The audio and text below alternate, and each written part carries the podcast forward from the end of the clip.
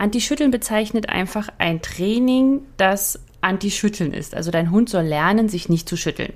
Dieses Anti-Schüttel-Training ist vor allem. Herzlich willkommen beim Podcast Dummy Co., der Podcast der Hundeschule Jagdfieber. Ich bin Susanne und ich werde euch meine Tipps und Tricks verraten, wie ihr euren Hund strukturiert, zielorientiert und kreativ bis zur Prüfungsreife aufbauen könnt. Lasst uns loslegen!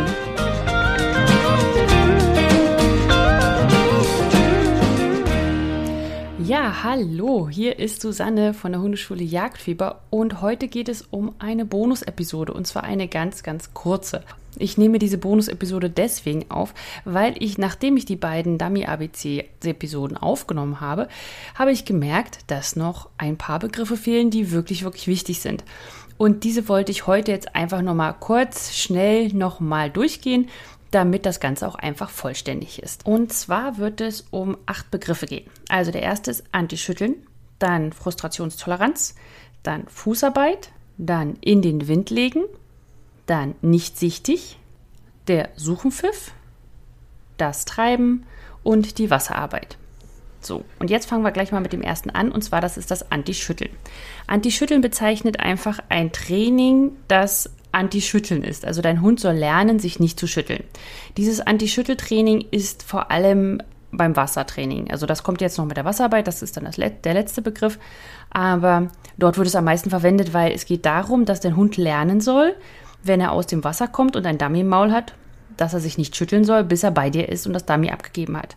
Das ist Anti-Schütteltraining.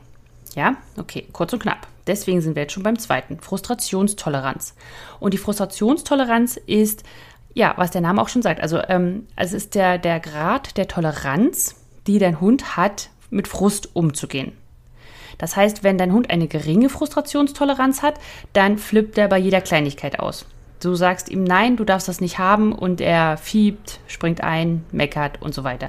Wenn er eine hohe Frustrationstoleranz hat, heißt das, dass er damit klarkommt, dass du sagst nein, das machen wir jetzt nicht und er sagt okay, gut.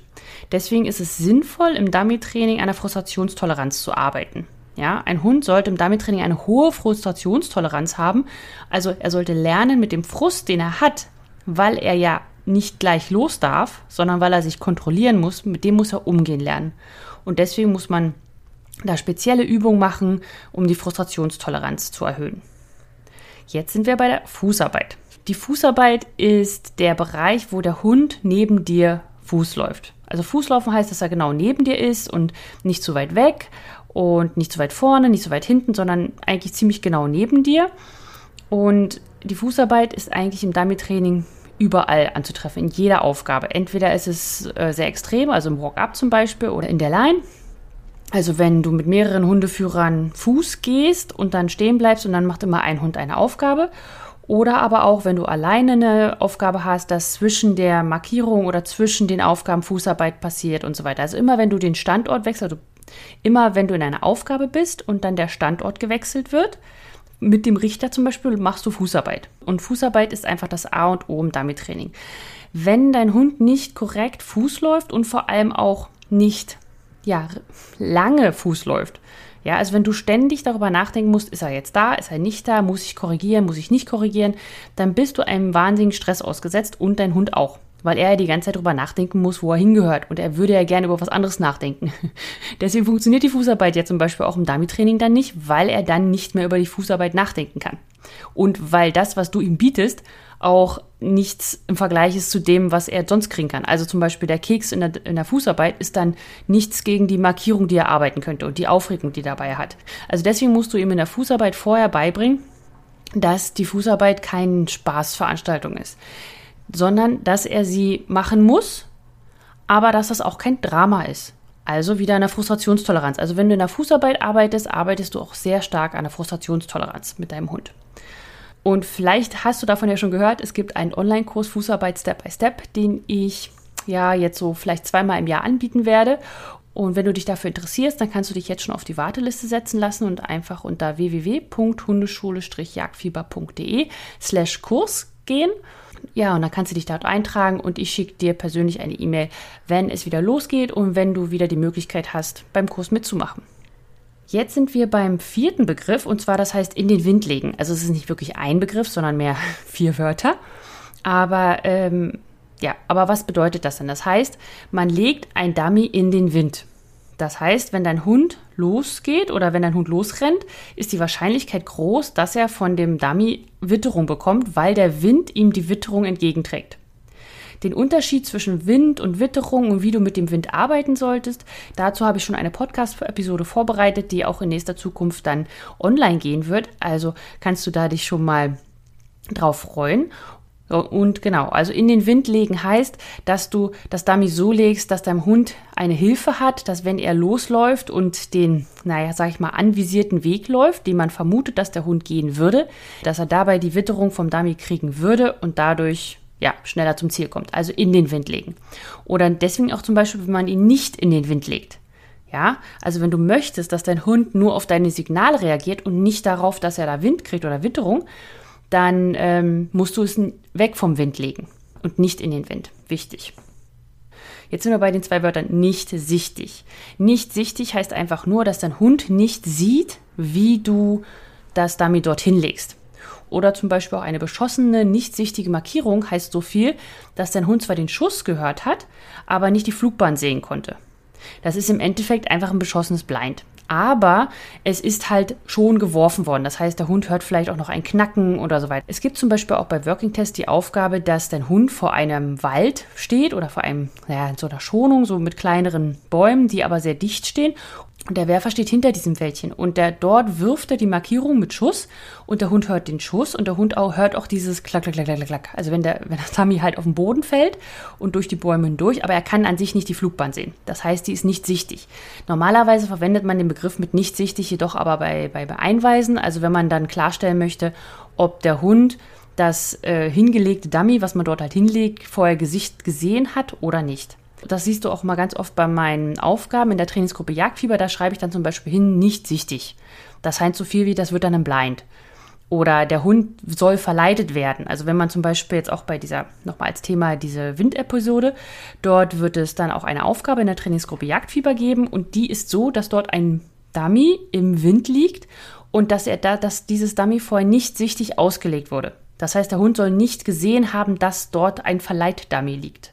Und Verleitdummy heißt halt, es verleitet ihn, etwas Falsches zu tun. Und wenn du, wenn du dich fragst, was die Trainingsgruppe Jagdfieber ist, dann geh einfach auf www.hundeschule-jagdfieber.de slash Trainingsgruppe und da, wird, da kannst du dich anmelden zur kostenlosen Trainingsgruppe, die ich anbiete und da gibt es immer alle zwei Wochen eine Aufgabe zu der Podcast-Episode, die vorher gelaufen ist. Und wir sind eine ganz lustige Truppe, glaube ich. Und äh, ja, wenn du Spaß am Dummy-Training hast, dann komm doch einfach mit dazu. Jetzt sind wir auch schon beim Suchenpfiff. Und der Suchenpfiff, den habe ich extra nochmal mit aufgenommen. Es gibt halt einen kleinen Suchenpfiff und einen großen Suchenpfiff. Viele machen den großen Suchenpfiff nicht. Der große Suchenpfiff ist ein Pfiff, dass wenn du deinen Hund zum Beispiel einweist über eine Wiese in einen Wald und in dem Wald soll er eine große Suche machen. Dann sagen dort viele High Lost oder Such oder Such verloren oder so. Und ich rufe nicht gern. Und deswegen habe ich persönlich einen zweiten Suchenpfiff. Also ich habe einen großen Suchenpfiff, der geht da dü, dü, dü, dü, dü, dü, dü. Und ich habe einen kleinen Suchenpfiff, das ist ja, das kann ich mit der Pfeife normal machen. Ich habe nicht zwei Pfeifen, ich habe keinen Triller, sondern ich kann die Pfeife so verwenden. Vielleicht mache ich dazu auch nochmal einen Podcast, aber das geht dann in die Kommunikationsrichtung. Also der große Suchenpfiff ist für die große Suche nach dem Einweisen und der kleine Suchenpfiff ist für die kleine Suche nach dem Einweisen.